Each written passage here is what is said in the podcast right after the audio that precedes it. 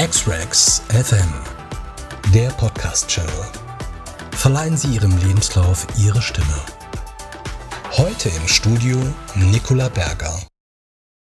Sebastian Mello, ich grüße Sie ganz herzlich. Ich freue mich auch, heute hier an diesem Podcast teilzunehmen, da das für mich das erste Mal ist und ich das eine spannende Erfahrung finde. Ja, das ist schön, dass, äh, dass das das erste Mal ist, Herr Melo. Ich freue mich so sehr auf diesen Podcast mit Ihnen, weil ich finde Ihr Thema schon sehr, sehr spannend. Sie sind Head of Security und Services. Und was genau ist in Ihr Berufsfeld? Was, was, ist, was, was sind Ihre Aufgaben? Was sind Ihre Schwerpunkte, Ihre Skills? Was machen Sie den ganzen Tag? Gut. Head of Security und Services ins Deutsche übersetzt heißt Leiter der Standortsicherheit bei der Continental Automotive in Regensburg. Das ist ein Campus mit 8000 Beschäftigten und drei unterschiedlichen Firmen äh, vor Ort. Die Arbeit umfasst die klassischen Werkschutzaufgaben, Leitung einer Notrufleitstelle, eines Ausweis- und Zutrittswesens, die allgemeine Gefahrenabwehr, sprich den vorbeugenden und aktuellen Brandschutz. Und mir obliegt die Leitung und die Organisation dieser Einheiten. Dazu kommen unternehmensunterstützende Abteilungen wie der allgemeine Post- und Briefverkehr am Standort und der technische Druck für, für Forschung und Entwicklung. Das sind die Aufgaben.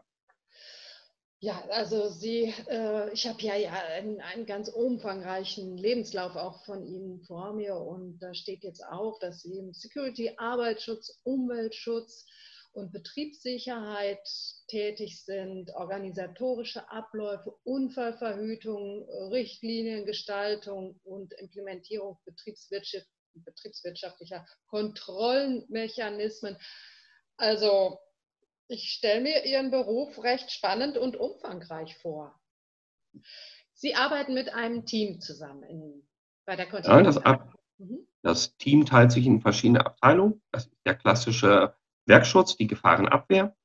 Dann ist das eine Ausweisstelle, die für das tägliche Ausgeben der Ausweise und die Kodierung zuständig ist, als auch die Abteilung Post und Druck.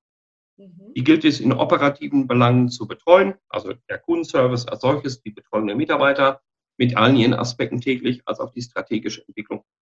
Mit Blick auf technische Neuerungen, es gibt oft Digitalisierung bei der Post, Zutrittskontrollsysteme, die sich ständig weiterentwickeln, gilt es zu evaluieren, in welche Ausrichtung langfristig diese Abteilung gehen soll. Mhm, okay. Und wie groß ist das Team?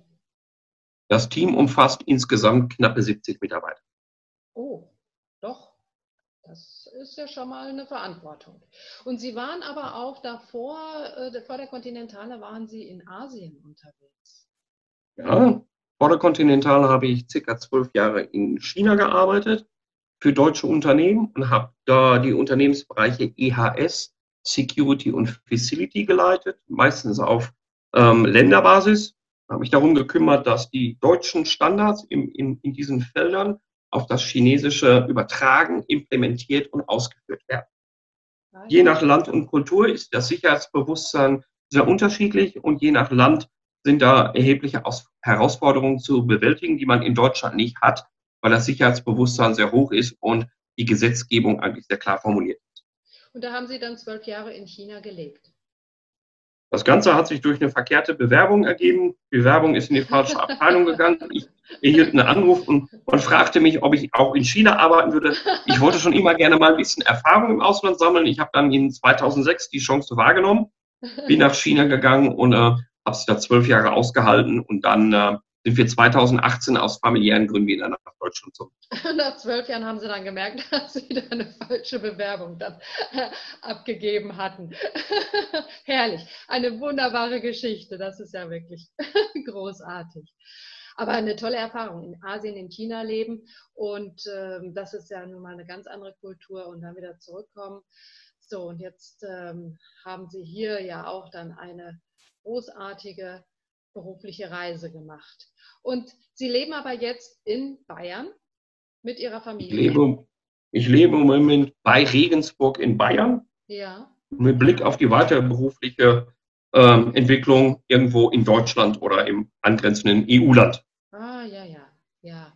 Also äh, da haben Sie Ihre Base in, in Bayern, da sind Sie verwurzelt? Haben Ihre Familie, Ihre Freunde oder hm. sind Sie auch Ursprünglich komme ich aus dem Ruhrgebiet, aus, ah. aus, aus Dortmund, aber es hat mich jetzt mit der Kontinental nach Bayern verschlagen, was äh, kulturell wie menschlich sehr interessant ist und mittlerweile zu meiner zweiten Heimat geworden. Ah ja, schön. Weißwurst und Bier, ne? Das gibt es ja. in Bayern. Und was ist Ihre Leidenschaft? Was, was äh, machen Sie gerne? Gibt es Hobbys, Herr Melo? Also angel gerne in meiner Freizeit, weil es ein sehr schöner Ausgleich ähm, zur Arbeit ist, ne? weil es sehr viel Ruhe, sehr viel Konzentration, ganz anderes Fachgebiet, esse aber keinen Fisch. Also es geht rein nur um, um dieses Geduldsspiel, wie fange ich welchen Fisch zu welcher Jahreszeit und Temperatur. Mhm. Ähm, bin aber jetzt kein leidenschaftlicher Fischesser. Und ansonsten ist die Leidenschaft natürlich die, die Kinder und die Familie.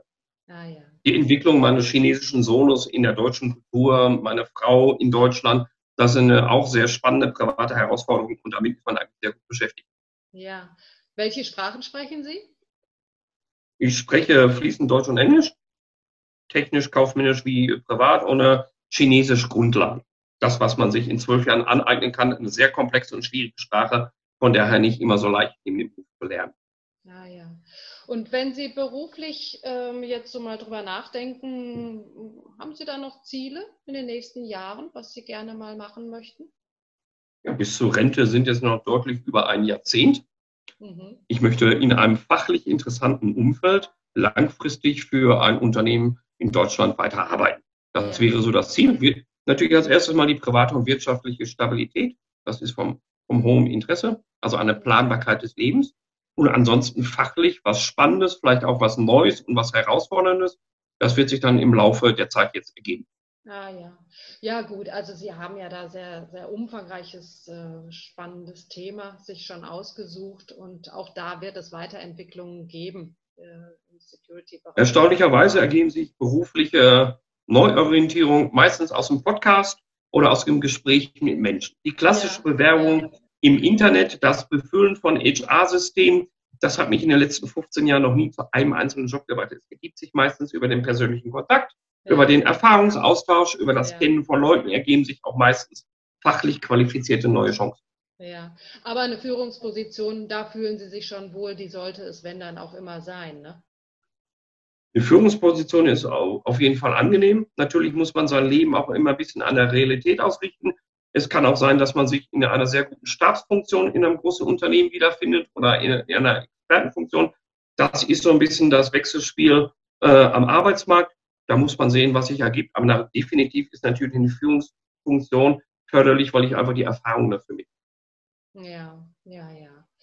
Ja, also ich habe sie ja auch äh, bisher immer so sympathisch und mit so viel Fröhlichkeit. Äh, jetzt machen sie auch nur Blödsinn.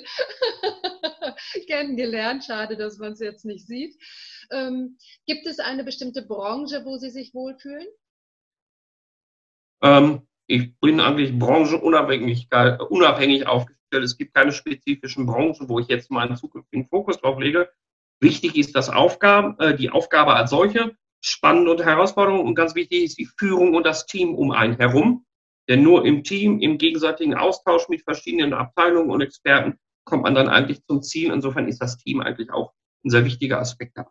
Ja, also Sie sind ein Teamplayer und dafür noch ein sympathischer und das ähm, zeichnet Sie aus. Herr Melo, ich bedanke mich ganz herzlich für diesen Einblick in Ihre berufliche Karriere, in eine kleine Reise nach äh, China und herzlichen Dank für diese, diese Fröhlichkeit, die Sie hier mitbringen und ich wünsche Ihnen alles Gute. Ich bedanke mich auch ganz herzlich und ich bin wirklich mal gespannt, wie sich die Aufnahme dann am Ende anhört. So was haben wir noch nie gehabt, da bin ich wirklich neugierig. Ich bedanke mich ganz herzlich für Ihre Zeit und dann sprechen wir uns bald wieder. Dankeschön. Gerne, Herr Melo. Tschüss. Tschüss. Wenn auch Sie Ihren Podcast mit uns aufnehmen möchten, kontaktieren Sie uns einfach über xrex.de.